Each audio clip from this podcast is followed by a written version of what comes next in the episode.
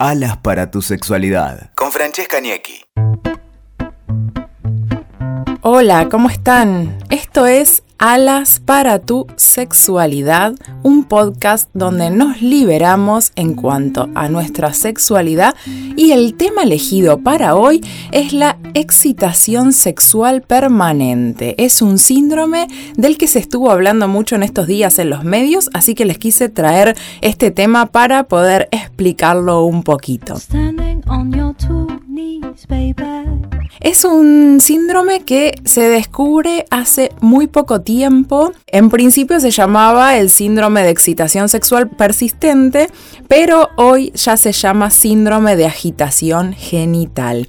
Y esto le pasa a muy pocas personas. ¿eh? son casos muy extraños que le pasa a menos de mil personas a nivel mundial. O sea que imaginen que es muy poco. Es un síndrome que se ha detectado, como decíamos, hace poco tiempo y que le pasa mayormente a las mujeres. Así que hay muy pocos hombres detectados con este síndrome, más que nada les pasa a las mujeres. Y vamos a ver un poco de qué se trata. Piensen en un encuentro sexual normal. Nosotros tenemos las etapas deseo, excitación, meseta, orgasmo, resolución. Cuando estamos en la fase de excitación, tenemos todo lo que es que se nos eriza la piel, tenemos hinchazón, tenemos todo lo que es la lubricación y determinados síntomas que son propios de la etapa de excitación. Bueno, piensen que a estas mujeres que tienen el síndrome de agitación genital, esto les pasa en cualquier momento del día. No les pasa en momentos específicos de un encuentro sexual, sino que en cualquier momento del día. Entonces pueden estar en el gimnasio, pueden estar en sus casas, pueden estar en el trabajo, donde sean que estén estas mujeres están teniendo una excitación sexual. Hay mujeres que les pasa. Decimos mujeres porque vamos a generalizar en que mayormente nos pasa a las mujeres hay mujeres que solo tienen este momento de excitación y hay otras que tienen excitación y orgasmo. Entonces piensen que en cualquier momento del día puede llegarles una excitación, un calor muy intenso y todos los síntomas de la excitación sexual y algunas tienen orgasmo y otras no. Piensen ustedes qué les pasa si están en un encuentro sexual y tienen todo lo que es la etapa de excitación pero no llegan al orgasmo nos enojamos, nos agarra una bronca bárbara, eh, nos sentimos mal y mismo también nos sentimos con dolor y con molestias.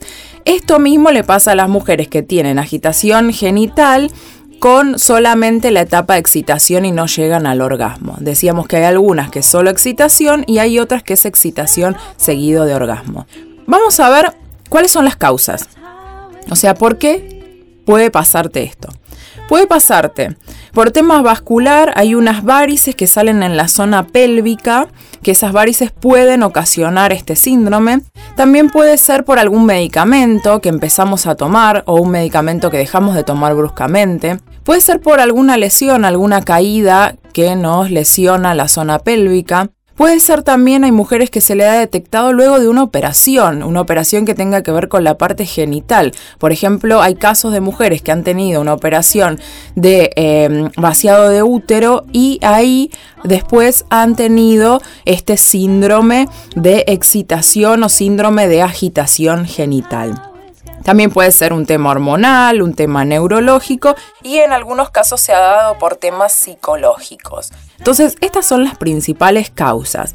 Y una, un problema que les pasa a estas mujeres, que nosotros decimos, bueno, a ver, se excitan fácilmente, tienen orgasmo fácilmente, decimos, bueno, o sea, pensamos puede estar bueno, porque o sea, después cuando estamos en un encuentro sexual nos es fácil tener de excitación, nos es fácil llegar al orgasmo, pero no a las mujeres que les pasa, que tienen este síndrome, este síntoma, perdón, en líneas generales, no quieren saber nada con un encuentro sexual, porque lo relacionan directamente con la problemática que tienen. Vamos a ver por último qué podemos hacer si estamos con este síntoma, con estos síntomas. Primero, acudir al médico, obviamente, eso siempre lo decimos, pero lástima tenemos que decirles que no hay ningún medicamento, no hay una operación, no hay una cura para este síndrome. Es muy común que en todo lo que tiene que ver con sexualidad se investigue y se hagan medicamentos o curas cuando realmente hay una población muy amplia que tiene este, eh, una, un síntoma, que tiene un síndrome, que tiene una enfermedad y demás. Si le pasa solo a mil mujeres que se ha detectado, solo a mil mujeres a nivel mundial, es muy difícil que haya un laboratorio que estén los investigadores trabajando en esto. Entonces, no hay una cura específica, sí se trata de apoyar a la persona con grupos de autoayuda, con a nivel psicológico también.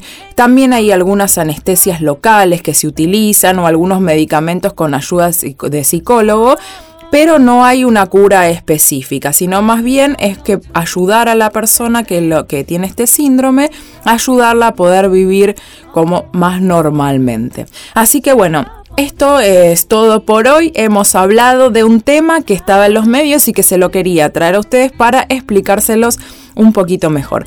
Así que si quieren proponer otros temas pueden hacerlo por las redes sociales a francesca.ñequi y ahí vamos a ir trayendo nuevos temas. Esto fue todo por hoy. Les mando un bachone y hasta el próximo podcast.